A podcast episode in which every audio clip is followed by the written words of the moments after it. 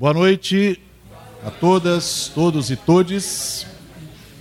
É com alegria que nós vamos dar início a mais um semestre de atividades dos seminários dos cursos de comunicação da Unidade São Gabriel.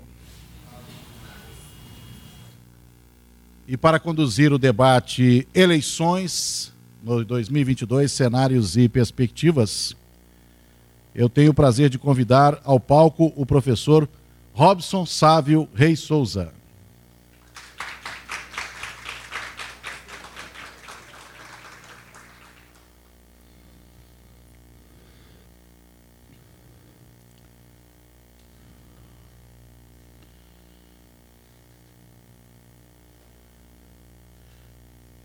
Professor Robson, professor da PUC Minas, é pesquisador e coordenador do NESP, Núcleo de Estudos Sociopolíticos da PUC Minas. É pós-doutor em Direitos Humanos pela Universidade de Salamanca, Espanha, doutor em Ciências Sociais pelo Programa de Pós-Graduação em Ciências Sociais da PUC Minas, mestre em Administração Pública.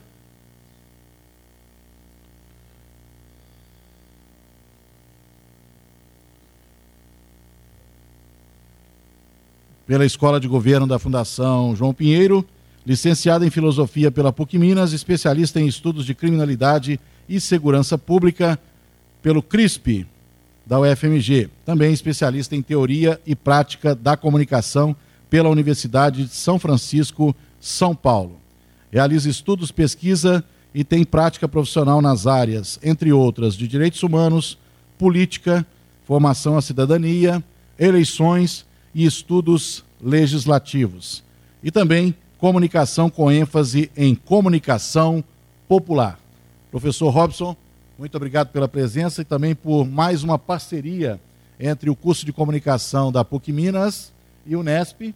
Né, já tivemos parcerias nas eleições de 2018 e agora não poderia deixar de ser, né? Quatro anos depois, nós estamos novamente vivendo esse momento importante para o país. A palavra é sua. Muito obrigado.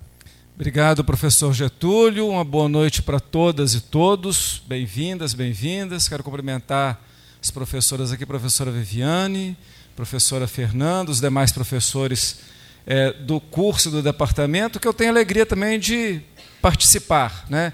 Estava comentando ali com a Fernanda que esse semestre foi agraciado com seis turmas nos cursos de comunicação e de publicidade. Né? Daqui uns dias eu vou ficar até pensando que eu sou dessa área mesmo, né? de tanta boa convivência, viu, Getúlio, na área da comunicação. Então, agradeço muito a, a deferência e um prazer estar aqui com vocês. Né? Eu acho que um momento importante, como Getúlio falou, em muitos momentos nós já fizemos atividades conjuntas, o Núcleo de Estudos Sociopolíticos uh, e vários setores da, da PUC ligado à área da comunicação. Inclusive, no momento atual, a gente está com uma parceria muito interessante com a Emotion, né? na produção de vídeos educativos para o processo das eleições. Né? Então, muito obrigado. É, eu vou então convidar aqui para compor comigo essa mesa a professora Érica Anitta e também o jornalista Carlos Lindenberg.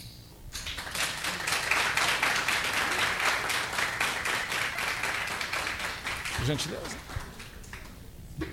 vontade, Carlos. Que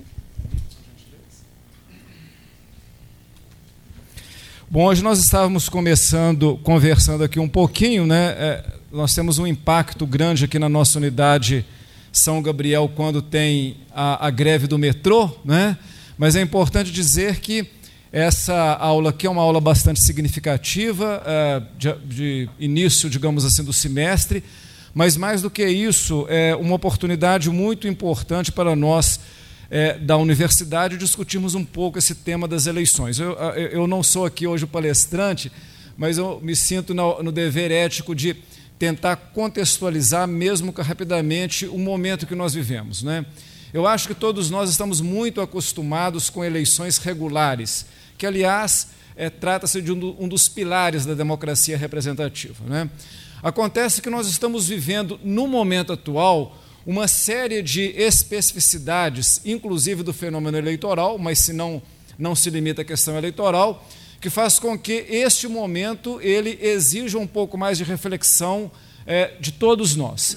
Então, acho que quando a universidade ela tematiza essa questão, né, é algo importante, nos ajuda, inclusive, de uma formação mais ampla, que é fundamental que a universidade ela possa oferecer né, para a sua comunidade, professores, alunos e, e demais é, servidores e colaboradores. Hoje nós já tivemos uma mesa é, dentro desse projeto em parceria com o curso de comunicação, jornalismo e também com a participação de alguns setores dos cursos de publicidade, uma mesa de manhã lá no Coração Eucarístico, coordenada pelo professor Mosair Salomão, né, que é o nosso secretário de comunicação da PUC Minas e até bem pouco tempo atrás também era o diretor da Faculdade de Comunicação e Artes, e teve como conferencistas o professor da PUC Minas e cientista político Malco Camargos e a colega né, da, da, profe, da, professora aqui presente, a, a, Mara Teles, lá da UFMG, também cientista política. Né? Então, hoje, com a professora Érica e com o Carlos, que nos dão a honra da presença, nós vamos dar sequência a esse nosso, eh, essas nossas considerações gerais sobre cenários e perspectivas. Lembrando que nós estamos aqui né, numa, numa aula também mas talvez num momento histórico que poderá marcar as nossas vidas. Né?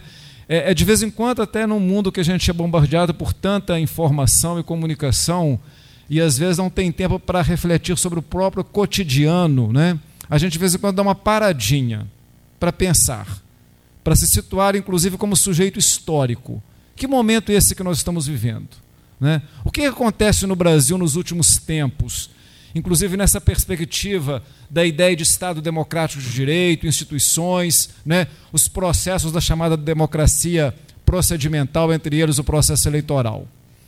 Eu acho que talvez nós podemos pensar aqui, vocês que são mais jovens, né, pensar no que, que nós vamos contar para os nossos filhos e netos.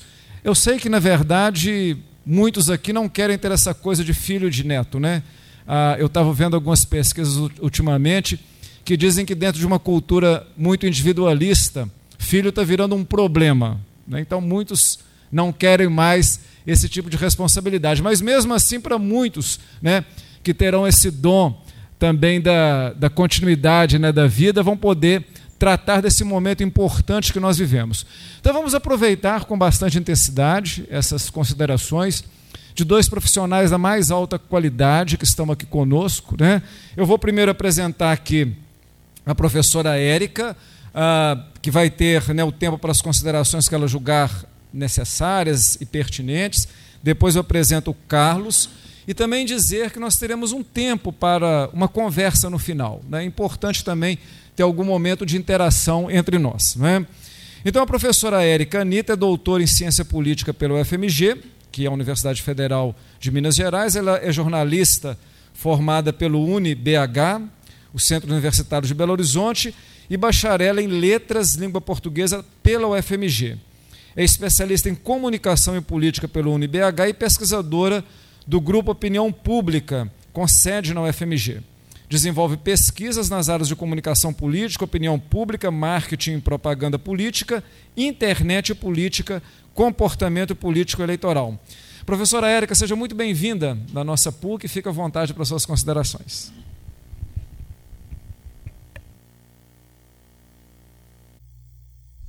Boa noite. É, em primeiro lugar, agradecer ao convite para retornar à PUC, porque também foi aqui que eu fiz o meu mestrado. É, meu mestrado em comunicação foi feito na PUC. É, então, um prazer sempre poder retornar à PUC, é, seja né, para uma palestra, seja para participar de algum algum trabalho, alguma pesquisa que esteja sendo é, desenvolvida. É, eu, como o professor falou, é, a gente está vivendo um ano muito importante. É, vocês já devem ter escutado, inclusive, essa expressão que é a eleição das nossas vidas. Então, eu acho que é um ano assim que é, discutir é, política, discutir comunicação política, discutir eleições esse ano é extremamente importante até o último dia da eleição. Né? Cabe a nós discutirmos esse processo até o último dia da eleição. E é interessante se a gente observar que é, em, anos anteriores, é, a gente podia falar quase que em uma divisão.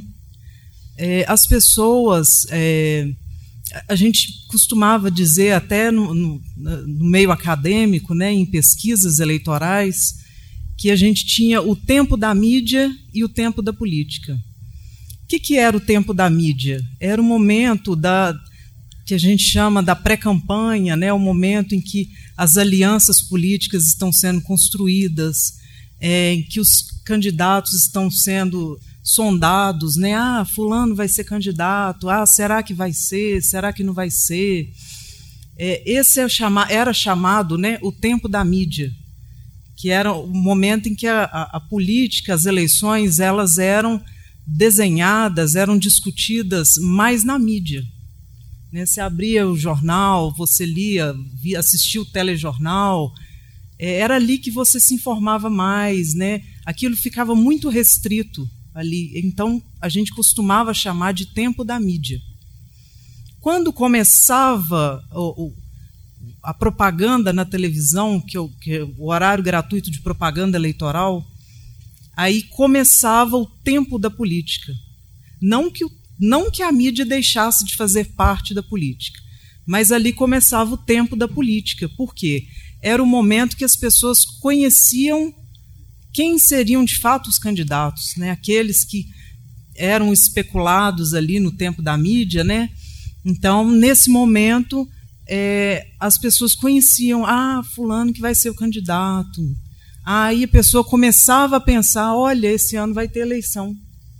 Porque no tempo da mídia, quem prestava atenção eram aqueles profissionais que trabalhavam, né, costumavam trabalhar com as eleições, as pessoas que participavam mais ativamente da política. O cidadão médio, cidadão comum que a gente fala, né, a gente costuma escutar por aí, não prestava atenção. Né? A gente só ia prestar atenção mesmo quando começava a propaganda na televisão. Aí que a gente se dava conta, né? Poxa, esse ano tem eleição ou, ou, melhor, né? Ixi, esse ano tem eleição. Que coisa chata.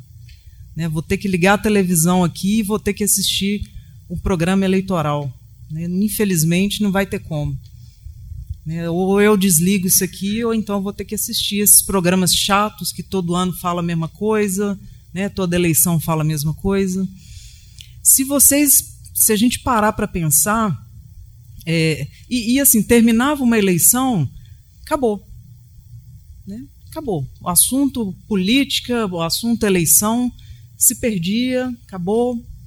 Você nem lembrava mais em quem que você votou, ficava por isso mesmo. Aí na próxima, daí a dois anos, vinha um outro tipo de eleição, aí vinha o mesmo processo. Tempo da mídia, o tempo da política, aí todo mundo reclamando que tinha que votar. Normalmente era assim. Se a gente for reparar hoje em dia, não, a gente não tem mais esse intervalo, né? Parece que a eleição não termina. Né? Assim, a gente ter, termina um, uma eleição e, e, a gente continua falando, a gente continua né, discutindo sobre eleição, sobre candidatura, quem que vai ser candidato, tá tudo errado, é, é não está indo bem, a economia não vai bem, a política não vai bem, a gente está em crise a sensação que dá é que a gente está tendo essa mistura né, de tempo da mídia e tempo da política. Parece que a, as pessoas estão, é, não sei se se interessando um pouco mais sobre política, mas discutindo um pouco mais sobre política. Não sei se a gente atingiu ainda o interesse, mas falando um pouco mais sobre política, nem que seja para reclamar. Então, essa divisão que a gente tinha de tempo da mídia e tempo da política, parece que ela tem se perdido. Aí a gente entra numa, numa, outra, numa outra ideia, um outro conceito, que é de, da ideia de, de, campanha assim, é quase que interminável, né? Assim, a campanha é, é a campanha que não tem fim, né? Então, esse tempo se mistura. E por que, eu estou falando isso? Porque a área da comunicação, né, a mídia e a política são duas, são duas áreas é, que caminham juntas. Né? Mesmo a gente tendo essa campanha permanente, essa campanha que não acaba, é, a mídia e a política elas caminham juntas. Não que uma área vá superar a outra, né? não que uma área vá ditar normas para outra. Né? Cada uma tem a sua especificidade. Né? Elas trabalham juntas aí na, né, no funcionamento aí da, né, do nosso sistema político, quase. Né? Mas é, elas caminham juntas. Né? A gente, sem, sem perceber quase, é, a gente vai vivendo esse tempo da mídia e esse tempo da política junto. Esse ano, por exemplo, é, a gente passou por, esse tempo da mídia sem perceber. Né? As eleições começaram a ser discutidas ano passado, ou antes até. Né? A gente começou a especular quem seriam os candidatos, acho que dois, 2018 ainda. Já, já estávamos falando sobre as eleições desse ano. Né? E, e não é só no Brasil também, né? em outros países isso acontece. Então, assim, eu acho que vai mostrando para a gente a importância cada vez maior da gente. É, parece que é uma palavra meio chata às vezes, mas eu não consigo achar outra. Da gente se engajar no tema. Né? engajamento não é só a questão da luta, né? de lutar, parece que é só isso, mas não é. É de se engajar no tema. Né? é, de se interessar pelo tema, de discutir o tema. Porque, naturalmente, a gente vai entrando nesse debate político sobre eleições, sobre a política como um todo. Né? Ainda que a gente não tenha, sobretudo no Brasil, essa formação de base né, sobre política, que é um, é um problema estrutural nosso. Por isso que a gente já cresce com essa, essa percepção muito negativa da política, muito ruim da política. Né? A gente cresce com, com uma repulsa em relação ao assunto político. Né? Assim, a gente não consegue conversar sobre política. Né? É um assunto quase que proibido em muitas famílias. Né? Muita gente não, não tem esse assunto naturalmente discutido dentro de casa. Mas é, a gente tem que ir quebrando isso aos poucos. Né? Mas assim, isso foi só uma introdução que eu fiz só para mostrar assim, como que é, a, a, eleição, no sentido de ser um, um, um processo para escolha de representação política, ela vem se tornando cada vez mais importante, cobrando a nossa participação, a nossa percepção né, das coisas, a percepção é, de, dessa relação entre a mídia e política, como que isso funciona e como que a gente participa dessa relação. Né?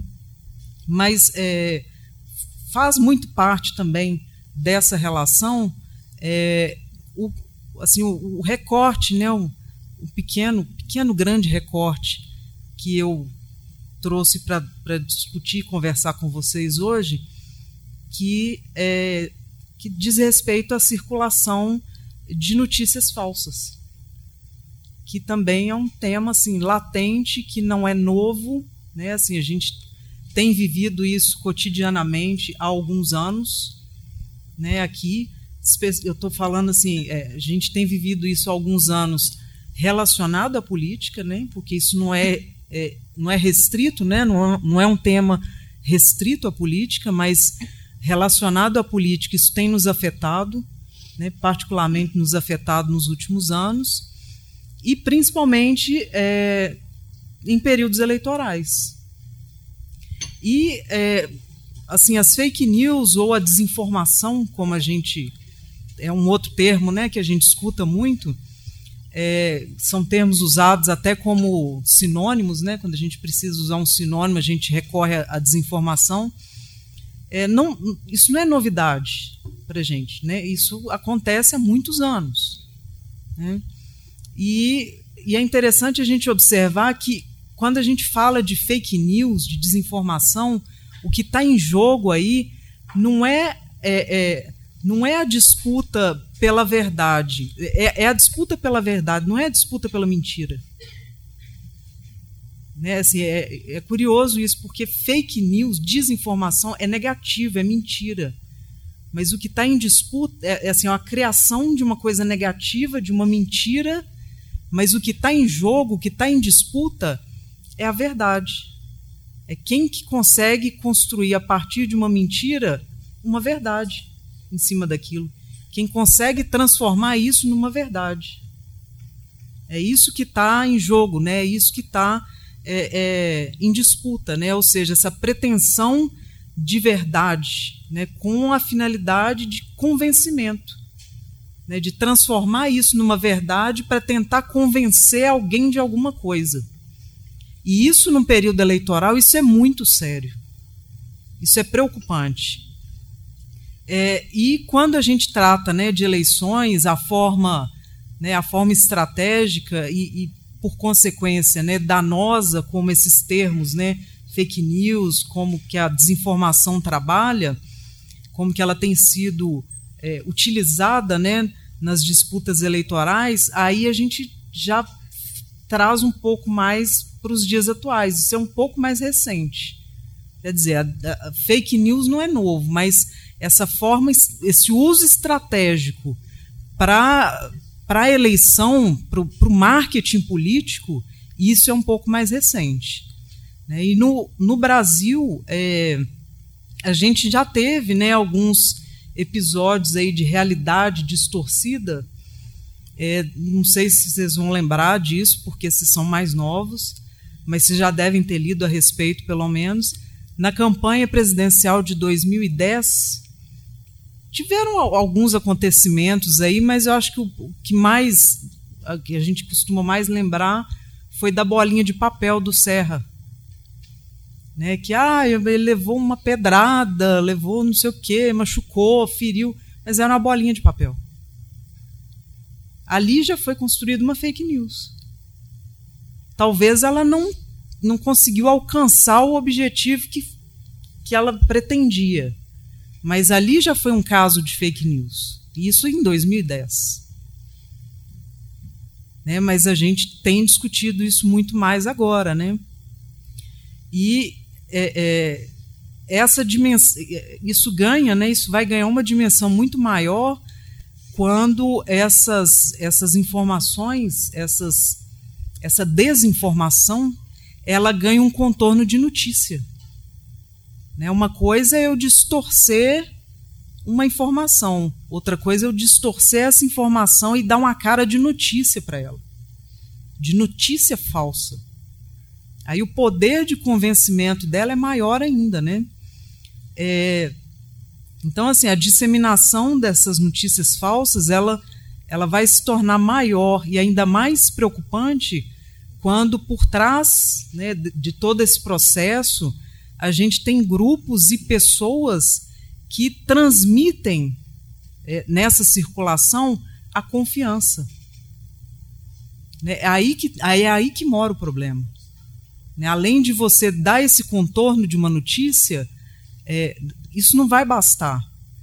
É, a fonte, né, quem, quem vai transmitir essa notícia vai importar também. Porque às vezes é uma pessoa que que você confia muito, né, que te passa aquele conteúdo. Por você confiar né, muito nessa pessoa, você nem vai conferir. Né? Muitas pessoas nem conferem, elas simplesmente passam para frente. E aí a gente vai tendo essa disseminação muito grande né, das, das fake news. E muitos especialistas aí eles concordam que é, também eu acredito que vocês já devem ter lido muita coisa a respeito, que o, o ponto de atenção foi a campanha de 2016 do Donald Trump. É, foi, foi aí que assim, as fake news começaram a chamar de fato a atenção. Né? Foi, foi nessa campanha que a gente começou realmente a ficar bastante preocupado com relação às fake news.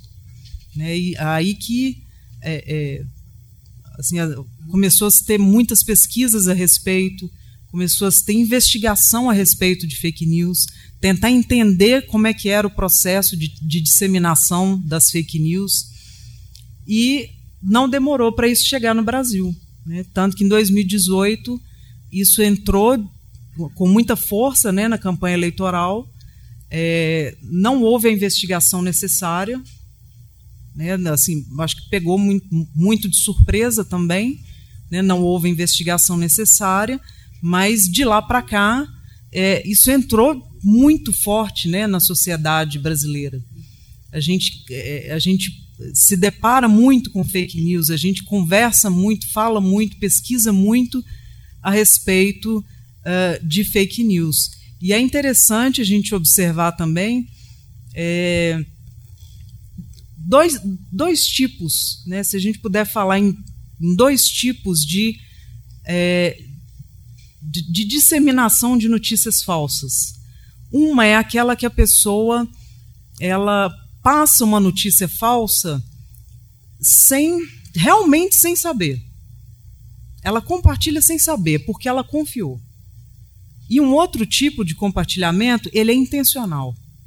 A pessoa sabe que aquele conteúdo é falso e ela passa para frente porque ela tem a intenção de criar é, todo um cenário, de, de causar um efeito, né, um determinado efeito com aquele compartilhamento. E isso a gente é, foi detectado numa pesquisa que eu realizei em parceria com mais três colegas é, em uma em um edital que a gente é, a gente concorreu e esse edital foi feito pelo próprio WhatsApp em, 2000, em 2018, 2019 a gente fez uma pesquisa nacional aqui no Brasil, fizemos uma rodada nos Estados Unidos também, e mostrou, para nossa surpresa, isso foi um survey, né, uma pesquisa aplicada, assim como são feitas as pesquisas de intenção de voto, de opinião. É, essa pesquisa mostrou é, assim que várias pessoas assumem, admitem que compartilham notícias falsas intencionalmente. As pessoas, muitas pessoas, assim, não foi um número estrondoso, mas foi mais de 15%, que eu considerei um número importante, porque a pessoa admitir isso, né, é, né, admitir que faz isso intencionalmente é importante. É, assim, as pessoas as, assumem né, que fazem isso de forma intencional. E isso no processo político, pra, isso para a democracia, isso é muito danoso. E recentemente, vocês também devem ter observado que a gente ainda tem mais um termo né, para poder adicionar aí ao nosso dicionário, né, que são as deepfakes, que é mais um tipo de manipulação, né, manipulação de, de imagem, manipulação de áudio, que assim é muito usado de forma é, assim em, termo, em, termos de humor, né, com a, com a característica aí de trazer o humor, mas que já começou a ser introduzido na campanha para criar, uh, ter um efeito intencional de enganar. É assim, uma coisa que era né, utilizada para o humor, para fazer uma piada, igual o próprio Ciro Gomes compartilhou né, um, um videozinho lá do, do, do Bolsonaro é, é, com, a, com, a, cabeça pegando fogo, né, que ele falou que colocaria a cara dele no fogo, né, por causa lá do, do, do ministro dele. Foi uma coisa né, com humor, mas aí recentemente já foi feita um, uma montagem com a Renata Vasconcelos, como se ela tivesse falando a respeito de uma pesquisa de intenção de votos, uma pesquisa falsa. Isso foi compartilhado muito pelo WhatsApp, pelo Telegram. Quer dizer, esse tipo de, de construção que já é uma deepfake é para causar um efeito negativo. Quer dizer, isso é mais uma coisa para a gente se preocupar nesse processo, né, né, mais nessa, nessas eleições, que é algo muito danoso né, para o nosso processo eleitoral e para a nossa democracia, sobretudo para a nossa democracia. E aí eu volto lá no início da minha fala, né? E o que, que isso tem a ver né, com o que eu estava falando no início? É, mostra para gente assim, essa relação da mídia e a política e como que assim, a, a, a, comunicação vai entrar aí no sentido de resgatar essa confiança, né, de ser, voltar a ser aquele lugar em que as pessoas confiam na hora de lerem uma notícia. Né, das, de, de resgatar isso, da pessoa pensar assim, poxa, não, isso aqui será que é verdade? Ah, deixa eu consultar aqui é, o que foi divulgado pelo jornal tal, deixa eu ver o que, que foi publicado pela televisão tal, né, pelo canal tal. É no sentido da gente resgatar isso, porque por, por, nos últimos anos a mídia vem sendo muito atacada, né? Por, por alguns grupos aí da sociedade, ela vem perdendo essa confiança da população e vem sendo muito atacada. Eu acho que é, para contrapor nessa né, ideia das fake news, das deepfakes, vem assim essa tentativa aí da, né, da, desse lado bom aí da comunicação de tentar recuperar essa confiança é, diante da sociedade. Acho que é isso. Com certeza ultrapassei o meu tempo, mas muito obrigada.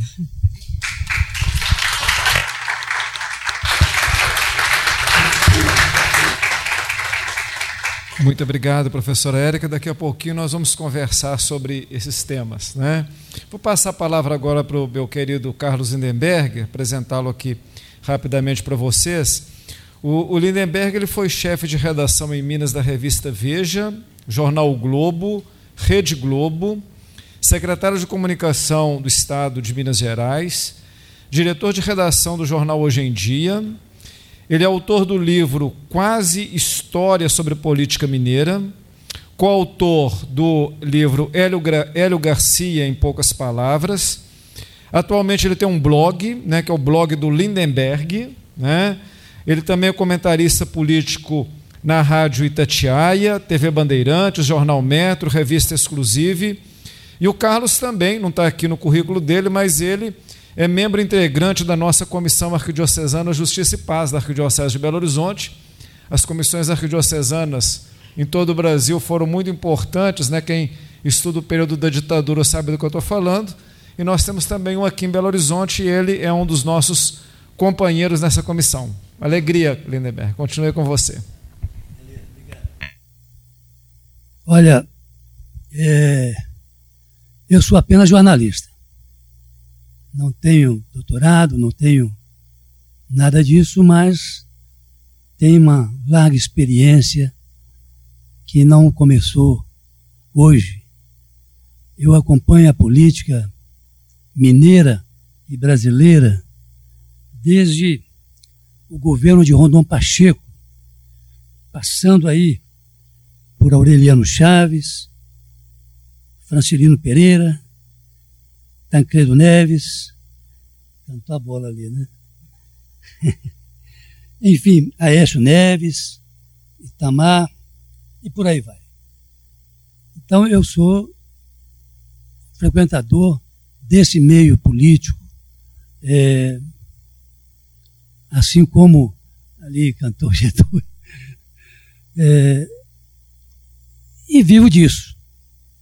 Tenho esse blog, blog do Lindenberg, é, sou da Comissão de Justiça e Paz da Diocese de Belo Horizonte. É, uma coisa que me preocupa muito neste momento é a violência política. Nós temos aí uma eleição supostamente polarizada entre dois candidatos que estão puxando aí a fila me parece que a terceira via é uma coisa já dispensável. E essa eleição bastante polarizada, ela me faz bastante preocupado, apesar dessa história longa que eu tenho por aí, de convivência com esse pessoal todo, eu fico muito preocupado com a violência política Violência que já se esboçou em Uberlândia, já se esboçou no centro do Rio de Janeiro, né? É, com um, um, um, dos lados é, pregando sempre é, um autoritarismo, o, o outro lado tentando é, fazer algo parecido com um chamado Lulinha de paz e amor, que também não chega a ser bem assim, há momentos em que ele tem que, que reagir. Mas, enfim, é, essa questão da violência política me preocupa muito, porque eu sou de um tempo em que a briga entre o PSD e a UDN era muito acirrada. Vocês são muito novos, não, talvez não tenham conhecimento dessa, dessa disputa entre a UDN e o PSD. Mas eu, eu presenciei cenas lá na minha Espinosa, a última cidade é, para chegar na Bahia, é, eu presenciei coisas é, bastante dolorosas. Eu vi candidatos subindo ao palanque para dar cascudos no outro que estava falando. Eu vi candidatos é, invadindo seitas religiosas e massacrando esse pessoal dessas seitas religiosas. Portanto, essa questão da violência me preocupa muito. Me preocupa porque todos esses fatos estão aí, que a professora acabou de, de dizer, das fake news, por exemplo, é uma questão que realmente confunde as pessoas, ludibria as pessoas, engana as pessoas. Né? E isso tem um, um lado. Né?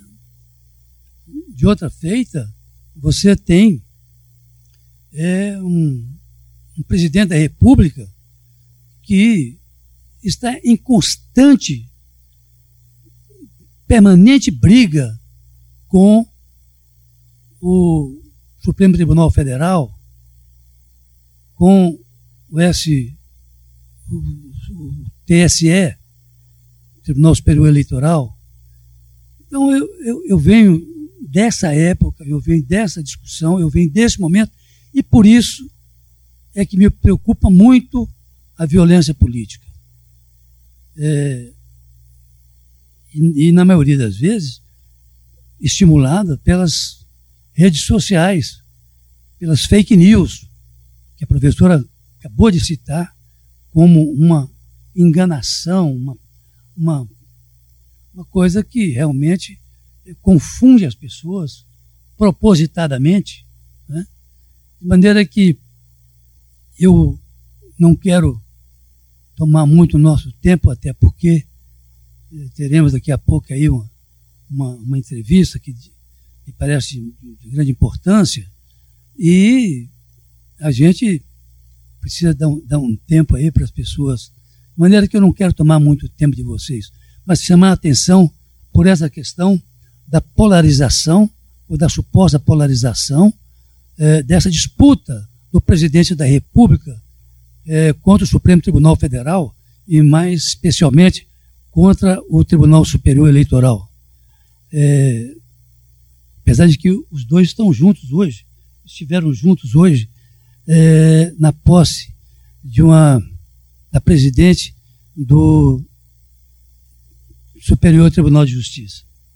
De maneira que eu fico por aqui à disposição de vocês. Espero que não me crucifiquem muito.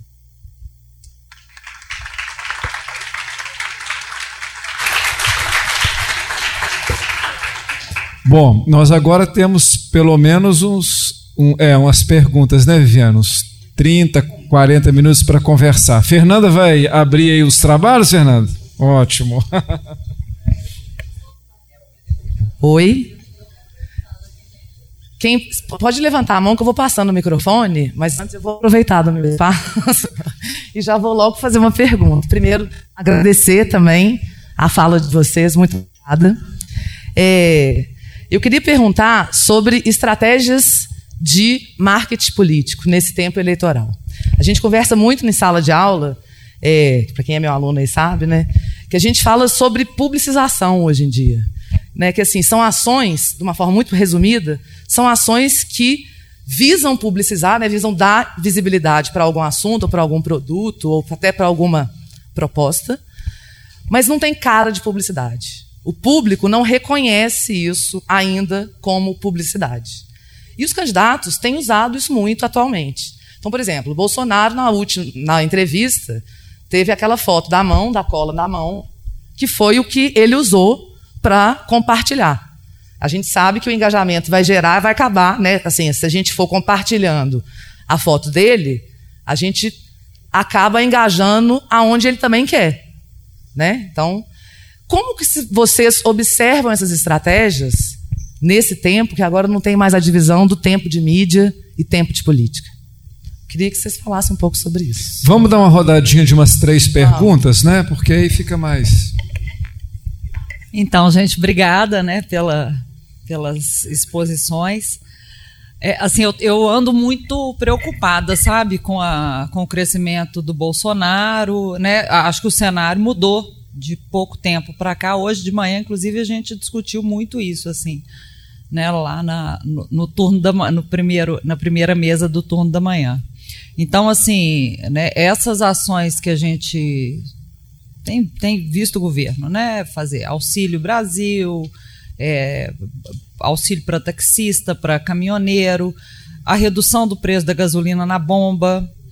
Né? Então eu quero que vocês façam uma avaliação assim desse cenário, sobretudo pensando assim, além dessas medidas do governo que eu acho que afetam o eleitor e eu acho que em grande medida, né? Você tem um eleitor que eu não sei a porcentagem, mas que é muito sensível na coisa do, do bolso, né? Além disso, o fenômeno dos evangélicos, né? que, enfim, a eleição passada me parece que o fiel da balança aí foi o voto do evangélico, não o voto antipetista, não o voto antissistema, não o voto, mas o voto do evangélico sim fez a diferença. Quais são as expectativas? O que, que nos aguarda nesse mês de campanha? Porque assim, né? O Lula ainda está na frente, o Bolsonaro vem um pouco atrás, algumas variações entre metodologias e institutos, mas ele vem numa ascensão. Um mês, isso, né? tudo já indica que teremos um segundo turno. No início do ano a gente falava em talvez ganhar no primeiro turno, agora a coisa me parece que ela né, assim, reverteu e numa numa tendência de crescimento e, e aí? É, é isso. Fazer mais uma e a gente vai passar para as respostas. Boa noite, gente. É, também um pouco sobre essa questão do tempo de mídia e do tempo de política que é, a Érica trouxe. É, já que a gente superou um pouco né, esse momento é, em que a gente tinha essa separação essa dicotomia, pelo menos é, em relação à política. Não sei se a gente pode falar aí de 2013 como um momento né, de isso se esvaiu, é, mas a Erika falou também que é, por mais que a gente esteja né, nessa discussão massiva, nem sei se é uma discussão, mas assim nessa profusão de coisas o tempo inteiro, política, né, é, não a gente fala ainda no engajamento de fato, né? É, não sei, será que é possível a gente vislumbrar um engajamento assim é, real e possível? Assim, será que existe esse cenário é, perfeito? Não sei, talvez esteja sendo um pouco idealista, mas é, fiquei com isso na cabeça.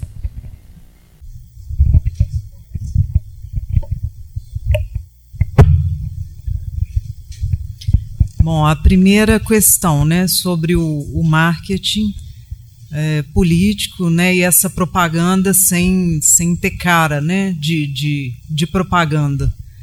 É, eu acho que, que essa, esse tipo de estratégia, né, de propaganda sem ter cara de propaganda, eu acho que é curioso como que é, isso vem muito das mídias sociais, né?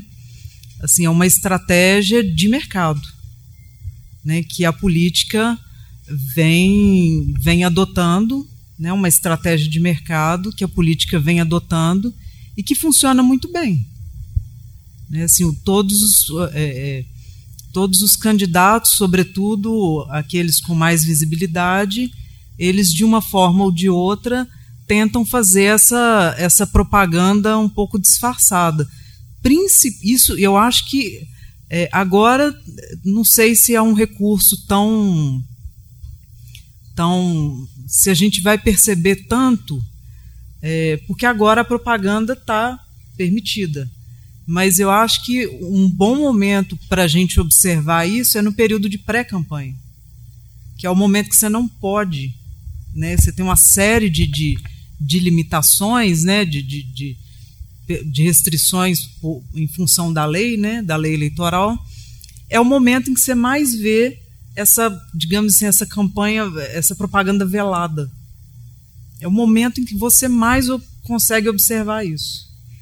Porque a hora que não pode, então você tem que arrumar qualquer forma de fazer um, o seu conteúdo chegar é, para outros públicos. Né? É a sua tentativa de furar a bolha que é o maior objetivo. Porque, assim, gente, primeira coisa né, que eu, eu, eu gosto de falar, assim, é, é, rede social, mídia social, né, like não é voto.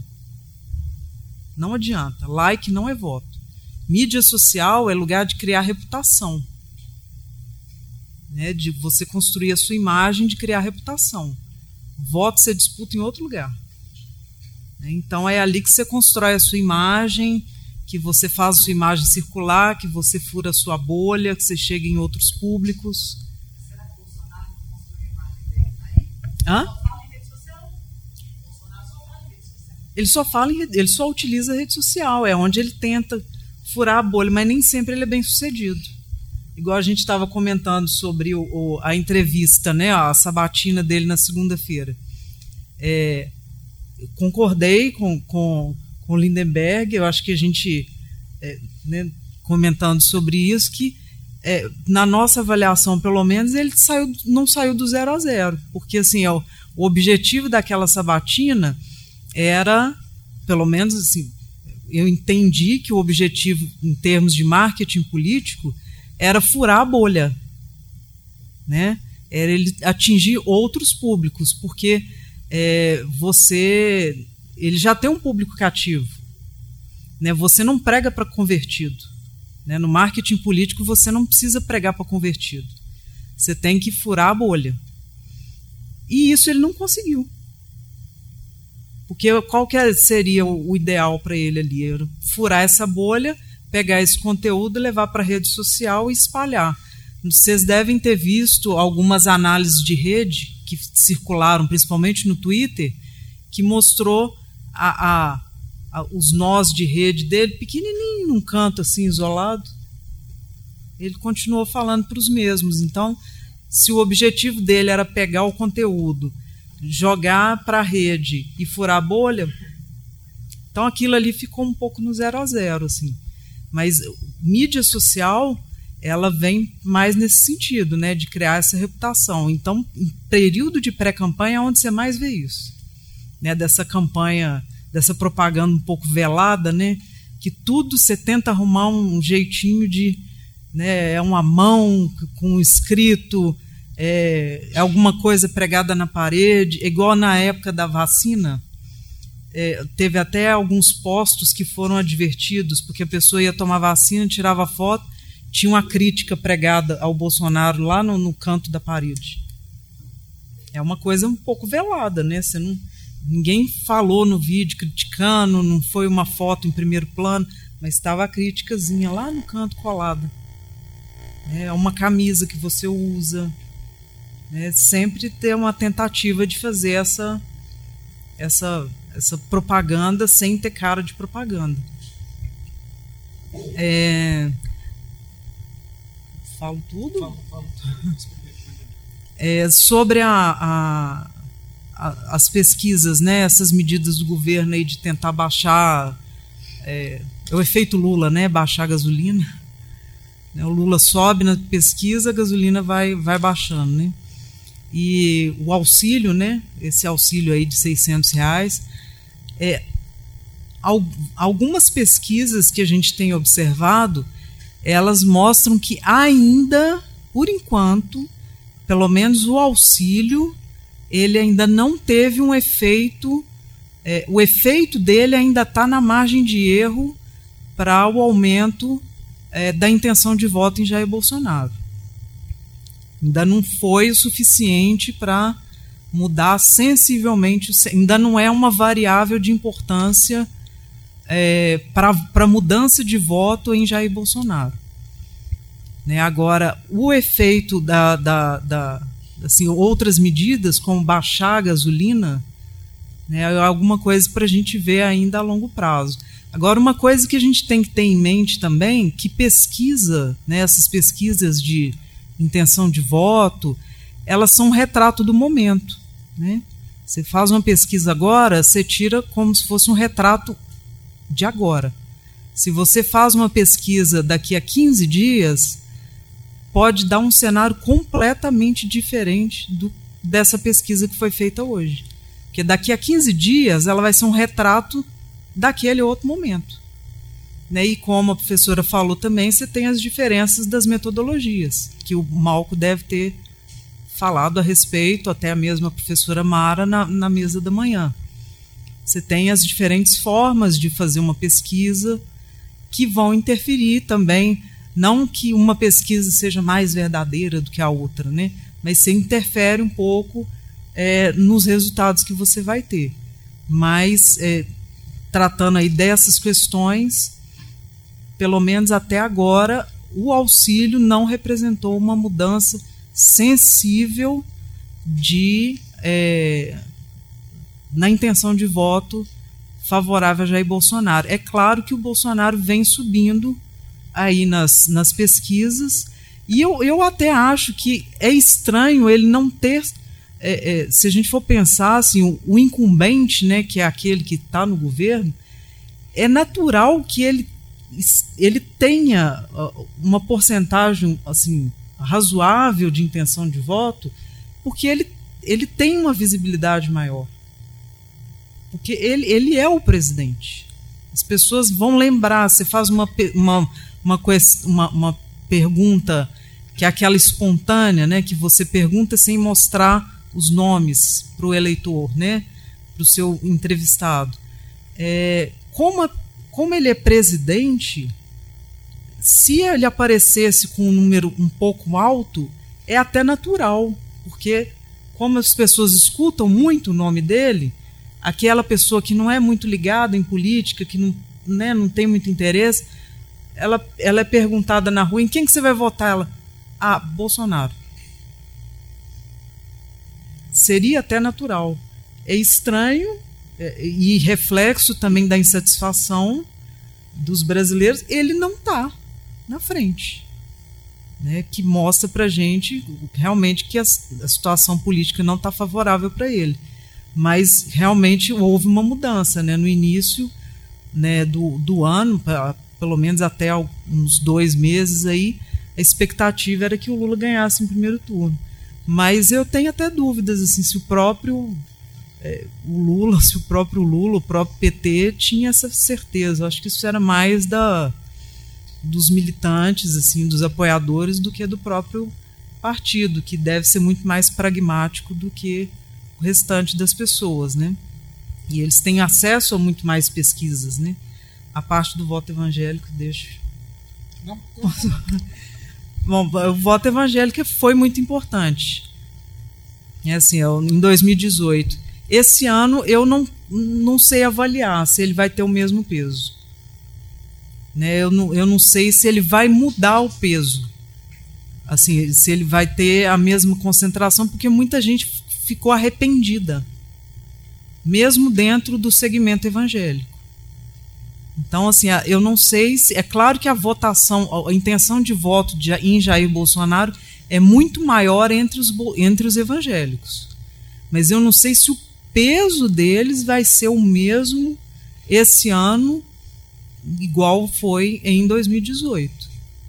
Porque dentre essas pessoas você tem uma parcela considerável de, de pessoas que estão muito arrependidas do seu voto. Mas é inegável que, é, se a gente for olhar né, nas pesquisas, na parte que fala, né, que trata da, da, da, da religião, é claro que a maior parte das, das pessoas que declaram voto em Jair Bolsonaro são evangélicas. Então a entrada dele entre os evangélicos ela é muito maior. Então a base de apoio dele é muito maior, até pelas pautas dele. São pautas mais conservadoras, né, um tradicionalismo muito maior. Então por isso né, justifica muito essa essa entrada, né, os, essa pauta mais moralista, né, esse apelo aí, essa adesão mais aos valores é, morais. E sobre né, a, a, última questão, né, se é possível a gente vislumbrar aí um, um, um engajamento maior, um interesse maior das pessoas em relação à política, uma participação maior, vem mudando, né? De uns anos para cá, a gente vem participando mais, né, ainda que seja assim de 2013 para cá houve um, um, aumento dessa participação, com certeza, mas eu acho que a gente ainda está bem distante, né, do ideal, bem distante. E eu, eu volto a, a, a dizer assim, eu acho que muito em função desse nosso problema estrutural de não termos uma educação sobre política na nossa educação de base. Enquanto a gente não tiver isso, a gente não vai conseguir atingir essa participação política ideal. Né? Porque enquanto a gente não tiver isso na nossa base educacional, a gente, é, é, essa discussão não vai para dentro de casa. Né? Enquanto a discussão política ela não é construída dentro de casa, ela não é naturalizada dentro de casa, a gente não tem a cultura da participação política. Né? Isso ainda vai ser um é um processo muito difícil ainda para a gente por causa dessa essa falha estrutural nossa. Eu estou coçando aqui para falar, sabe? Mas eu não vou falar, não. Vou passar aqui para o Lindy. Não, não vou falar, não. Vou passar para você, para a gente ter mais uma rodada, porque o mais importante é a interação nossa aqui. Olha só, é, deixa eu, eu ler aqui um, um texto que eu publiquei no, no blog do Lindenberg hoje. Diz o seguinte: números da mais recente pesquisa Datafolha mostram que as duas estratégias podem ganhar tração, a depender do grupo social. A arrancada de Bolsonaro nessa parcela religiosa se deve, sobretudo, aos fiéis de renda média e alta, enquanto, entre os mais pobres, Lula se mantém em empate técnico com ele. O novo recorte pelo Datafolha revela que o ex-presidente tem 41% das intenções de voto no primeiro turno entre os evangélicos, que ganham até dois salários mínimos, contra 38% de Bolsonaro, é, até contra 38% de Bolsonaro. Esse grupo representa 53% dos fiéis entrevistados. Ou seja, Lula empata com Bolsonaro é, entre os evangélicos. Essa é uma questão que está colocada. É, é uma pesquisa do Datafolha, que eu publiquei hoje, e mostra exatamente isso. Lula empata com Bolsonaro entre os evangélicos é, que têm um poder aquisitivo menor. É, a, a, com relação ao marketing político, é, a professora disse bem, quer dizer, aquela cola que o, o Bolsonaro é, escreveu ali na mão, né, aquilo é, na verdade, ele estava dando um recado à família Marinho, né, da Rede Globo, porque ali embaixo tinha um nome, que não me lembro agora que nome que era ali, é, que era o nome, que era o nome. É, esse, exatamente. Obrigado. É, era um recado para o, a família Marinho. E a Nicarágua, a Argentina, aquilo era só para confundir. É, com relação às pesquisas, é, eu acho que tem. Eu acho que a pesquisa de toda forma, até porque a cada dia aparece uma pesquisa. Né? É,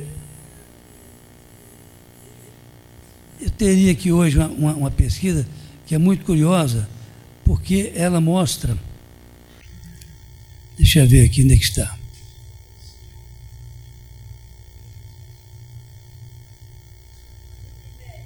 Oi.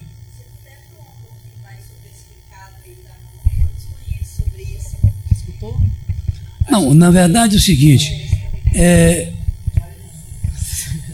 ele, ele, o Bolsonaro escreveu na mão ali é, Nicarágua, Argentina, é, um outro Colômbia e um nome que de um doleiro. Na verdade, aquilo, e ele até sublinhou o nome do doleiro.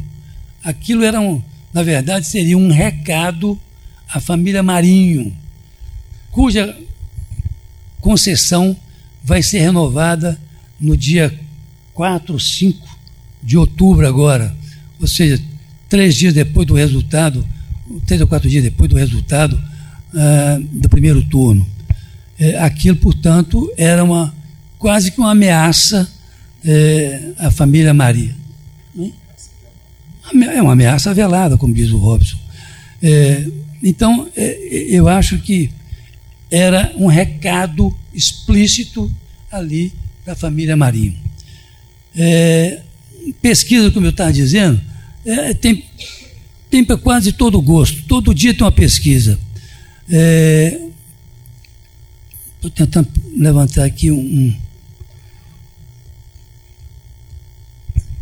Mas, ou seja, uma pesquisa aqui agora, é, que eu vi aqui rapidamente, é, está no meu blog também, ela dá oito pontos percentuais apenas entre o líder das pesquisas, que é o presidente, é, o ex-presidente Lula, e o Bolsonaro. 8% apenas. Quando, na verdade, é, a Quest, que é um instituto aqui de Belo Horizonte, é, chegou a pontuar 18 pontos à frente a favor do ex-presidente Lula. Então, assim, a cada momento você tem uma pesquisa, eh, essas pesquisas variam é, de, metodologia, né? É, tem, tem, tem é, pesquisas pela internet, tem pesquisa presencial, ou seja, varia muito. Eu fico sempre na dúvida com relação a essas pesquisas. É, eu confio muito aqui no Instituto Quest, aqui de Belo Horizonte. Eu acho que, assim como eu confio bastante também no Datafolha, é, são ah, os dois parâmetros que eu teria. É, eu acho que o Poder Data é, e outros aqui, eu acho que não são muito confiáveis. Mas essa é uma opinião minha, é, está sujeita à aprovação de vocês ou não. É, é, é a minha opinião. Vamos mais uma rodada? Vamos lá, pessoal? É. Oi,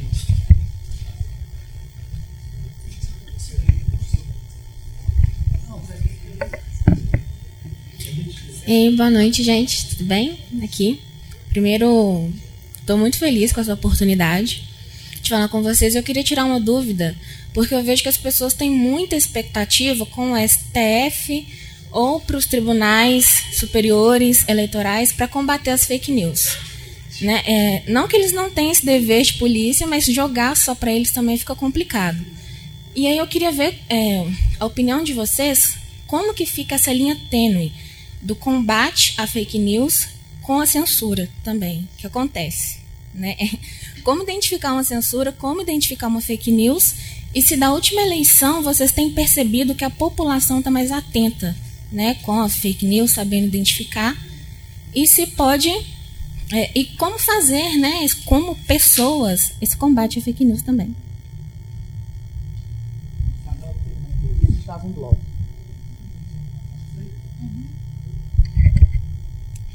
É, eu não sei se eu vou conseguir organizar bem a minha pergunta, mas eu acho que o Bolsonaro ele é só um, uma figura assim grotesca do que é a extrema direita. Eu acho que o problema nosso é muito maior que só ele. Então, você pode olhar pela história do Brasil que a gente tem esse processo. Não é um, rumo a um progresso, é caminha cinco passos, volta dez. Caminha 15 e volta. É sempre esse vai e volta. E nesse cenário agora, eu acho que o Lula vai ganhar, é um fato. mas é, eu fico pensando para onde que vão esses apoiadores, para onde que vão esses reacionários? Porque não adianta o Lula ganhar e ele não ter uma governabilidade, né? Essas pessoas não vão morrer do dia para a noite, não vão sumir. Elas vão estar tá ali. E aí eu fico pensando nisso. É, o Lula, eu acho que esse sucesso dele é de um projeto que ele começou antes mesmo lá do primeiro mandato dele, que é justamente o que a moça lhe falou de é, romper bolhas. Ele, para fazer a campanha dele, ele foi o Brasil inteiro nas partes mais remotas para fazer a campanha dele. Então, por isso que ele tem grande apoio, porque ele é conhecido em todas as classes. Agora eu fico com essa questão, para onde que vão esses apoiadores? Como que a gente não vai fazer para repetir essa mesma história? De caminhar para o progresso e depois voltar. Gente, a gente tem mais uma pergunta. A gente vai fazer mais um. Pra É, por causa do tempo, vou pedir até para vocês, na hora das respostas, tentar ser breve. É, porque a gente tem oito minutos para entrevista, né, na sequência. Boa noite. É, a minha pergunta ainda sobre as fake news. E até então a gente tem tido as entrevistas né, no Jornal Nacional, mas daqui a pouquinho a gente vai ter debate. E o que eu tenho visto, principalmente Bolsonaro, é mentindo na cara dura em rede nacional. Então, em que medida isso. A gente sabe que é preocupante, mas, assim, há alguma conversa, alguma, algo que pode ser feito em rede nacional para que isso seja barrado? Então, vamos aqui começar agora com o Lindy, né? respostas. Oi. Pois não. Isso. É, primeiramente, boa noite, mesa. Ela falou dessa questão do, de como as coisas vêm mudando. Eu acho muito interessante falar das estratégias que foram utilizadas em 14 e 18, principalmente pelo Bolsonaro em 18, que é do populismo, gerado pela dúvida. E eu queria entender como combater esse viés do populismo, onde não só políticos de direita, claro, parece que eles apelam mais, mas como esse viés do populismo e da, e da mudança de foco na resolução dos problemas pode ser combatido pela população. Porque a gente já viu que tipo, o Brasil é um país que normalmente apela bastante para a política de quatro em quatro anos. Nos outros três a gente esquece bastante. Então, como a gente pode combater essa questão?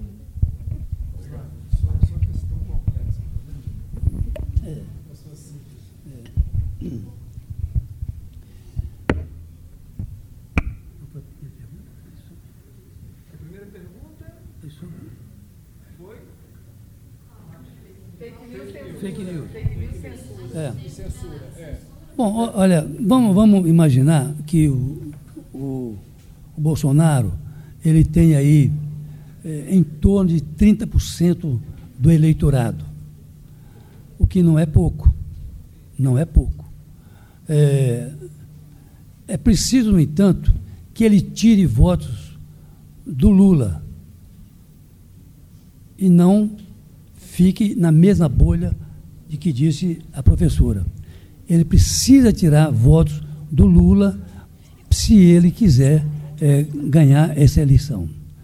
É, no caso das fake news, que foi abordado pela professora em boa hora, é, é claro que é, se ele tem 30% do eleitorado, em média, não se pode ter isso como um, um número é, estatístico tão claro assim, é, é, preciso que ele, fura, que ele fure essa bolha, porque aí sim ele vai tirar voto do Lula.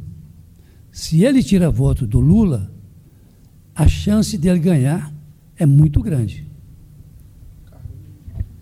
Concordam? Então, é, é preciso que ele tire voto do Lula. Qual foi a outra questão que ela colocou? Ela, ela, ela, ele, ele, fez uma questão sobre Bolsonaro e bolsonarismo. Quer dizer, o Bolsonaro é uma coisa, mas tem um ambiente... Não, não eu, eu, eu não, eu não acho... Então, veja só, é, eu acho que é isso. É, ele tem 30% do eleitorado. Ele tem que aumentar esse eleitorado. Portanto, ele tem que tirar votos do Lula. se ele quiser manter a flama, a chama do bolsonarismo. Porque senão ele vai ficar no vai e volta. Ele não cresce. Não crescendo, ele não consegue aumentar essa bolha que falava a professora. É, então, é, é, é fundamental que ele cresça. E só pode crescer tirando votos do Lula. Se ele não fizer isso, ele pode perder até no primeiro turno. É, primeiro sobre a sua pergunta, né, sobre as combate, né, assim, as fake news, é, principalmente. É, em 2020, né, nas eleições de 2020, é, a gente, o TSL firmou, né, uma parceria com algumas agências para fazer checagem, né? Então houve essa tentativa de fazer essa checagem, tudo. Mas eu acho que, assim, primeiro tem essa fronteira, né? Muito, essa linha muito tênue, como você colocou. Agora, sobre. Eu acho que o que mais me incomoda é, esse, é como combater. Porque não adianta, assim, é, a gente tem que ter uma forma de combater, uma forma, né, uma instância superior que venha combater, venha investigar e combater. Mas, por outro lado, a gente tem, tem que partir da gente também. Sabe, assim, é, é, esse meio que uma educação nossa no sentido de identificar e de tentar combater isso. Porque, como eu falei para vocês, a nossa pesquisa identificou essas pessoas que é, deliberadamente compartilham. Como, assim, não, adianta você ter uma instância superior que vá combater se as pessoas compartilham, sabe, porque querem. Então, é muito, acho que a gente ainda está, é um embate muito grande que a gente ainda vai travar aí por alguns anos e por algumas eleições. Mas, assim, eu acho que é, é muito importante, a gente tem que ter esse respaldo de uma, sabe, de um, um órgão superior que venha, né, sempre a fiscalizar. A gente precisa ter isso sim, com certeza, e tem né, mas ele ainda precisa ser é, incrementado. Sobre a extrema-direita no Brasil, né, para onde é que vão essas pessoas? Eu acho que, sim, a, sua pergunta, complementada ali pelo, pelo colega, assim, é uma, é uma pergunta de um milhão, né, assim, para mais. Eu acho que até a gente pode subir esse valor aí. Eu, não, sinceramente, eu não sei o que, que faz, né? Não sei para onde é que vão, o que são, onde vivem, o que comem, o que, que vão fazer depois porque é um problema mesmo. Assim, a, a gente acha que a, a, assim, a extrema-direita não caiu de paraquedas aqui, não. Né? A gente já vem carregando isso há muitos anos, tá? No Brasil. É, tem uma pesquisa que o Grupo Opinião Pública fez na UFMG, a gente fez por ocasião das eleições presidenciais em 2010, e a gente já identificou um posicionamento muito à direita entre os jovens no Brasil, entre a população muito grande de pessoas de 18 a 25 anos. Olha, um posicionamento extremamente de direita, conservador de direita, entre os jovens em 2010. Quer dizer, a extrema-direita não caiu de paraquedas em 2018. E é muito difícil saber, eu, eu concordo com você. Né? O, o Lula ganha, e aí? mas é um desafio da democracia. É sempre vai ser um desafio da democracia. Né? A gente sempre vai ter a oposição a alguma coisa. Né? E tem que saber conviver. E como é que combate né, o populismo? Também é um desafio, porque o populismo é o quê? É o nós contra eles.